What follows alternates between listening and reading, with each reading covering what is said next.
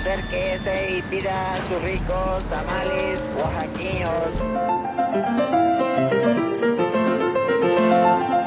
¿Quién dijo que la historia de México no podía contarse de forma entretenida?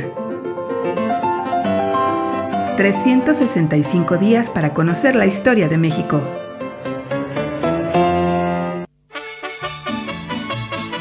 Lunes. Retratos. Ricardo Bell.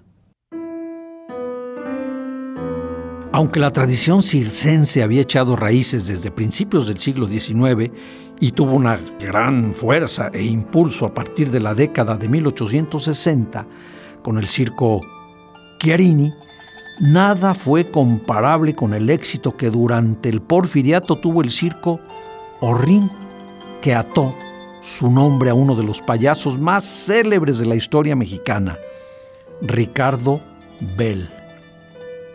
Un cronista de finales del siglo XIX escribió, el circo de Orrin no es un negocio, es una institución pública. Es una costumbre tan arraigada como la Semana Santa y las posadas. Es la médula de la alegre tradición del pueblo mexicano, lo mismo en Chihuahua que en Guadalajara o en México. El circo Orrin llegó a la Ciudad de México en 1879 para establecerse en la Plaza del Seminario según refiere Moisés González Navarro. Dice, en aquella época se hicieron famosos la señorita Dodona, que montaba cuatro caballos a pelo, los patinadores Austin, la mujer mosca, trapecista de 13 años de edad, los gimnastas Livingston, la señora Yanamoto, que subía escaleras cuyos peldaños tenían hojas afiladas, el niño acróbata de nombre Nicolás, que contaba con tres años de edad, y la niña Sansón, entre otros. Cuando el circo Orrin inició sus funciones en México, el payaso Ricardo Bell ya gozaba del reconocimiento de la sociedad.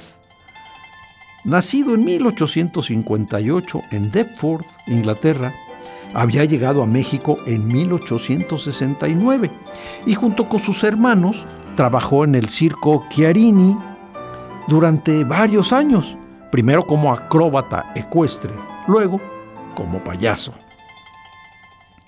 Bell fue innovador. No era el payaso tradicional que recitaba versos cómicos o el que recurría al pastelazo. Se adaptó rápidamente a la sociedad mexicana y encontró en ella, en su psicología e idiosincrasia, material para hacer reír a la gente. Fue el primero en hacerse acompañar de un patiño un enano llamado Florentino Carvajal, el Pirriplín. Presentaba números eh, musicales con sus hijos, tocando diversos instrumentos. Bailaba y actuaba. Sostenía diálogos ingeniosos y de enredos. Imitaba gente famoso de la época. Un retrato de la época definía el secreto de su éxito su carcajada resonaba triunfalmente como símbolo de franco regocijo, de mofa sin hiel, de ironía sin veneno, de sarcasmo sin violencia, de ingenio sin obscenidad.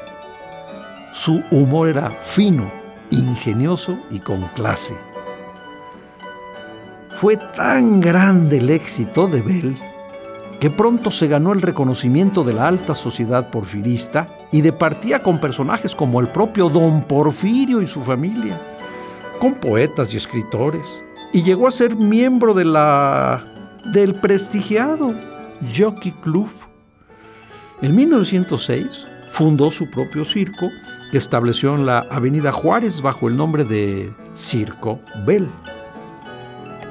Murió en marzo de 1911 cuando la revolución estaba por demoler el México porfiriano que tanto lo aplaudió. Retratos Ricardo Bell.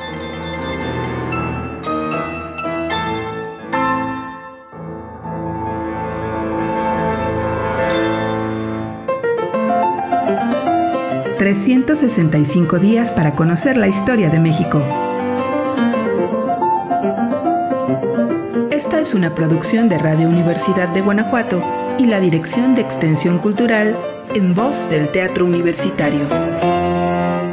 Serie basada en el texto de Alejandro Rosas, 365 días para conocer la historia de México.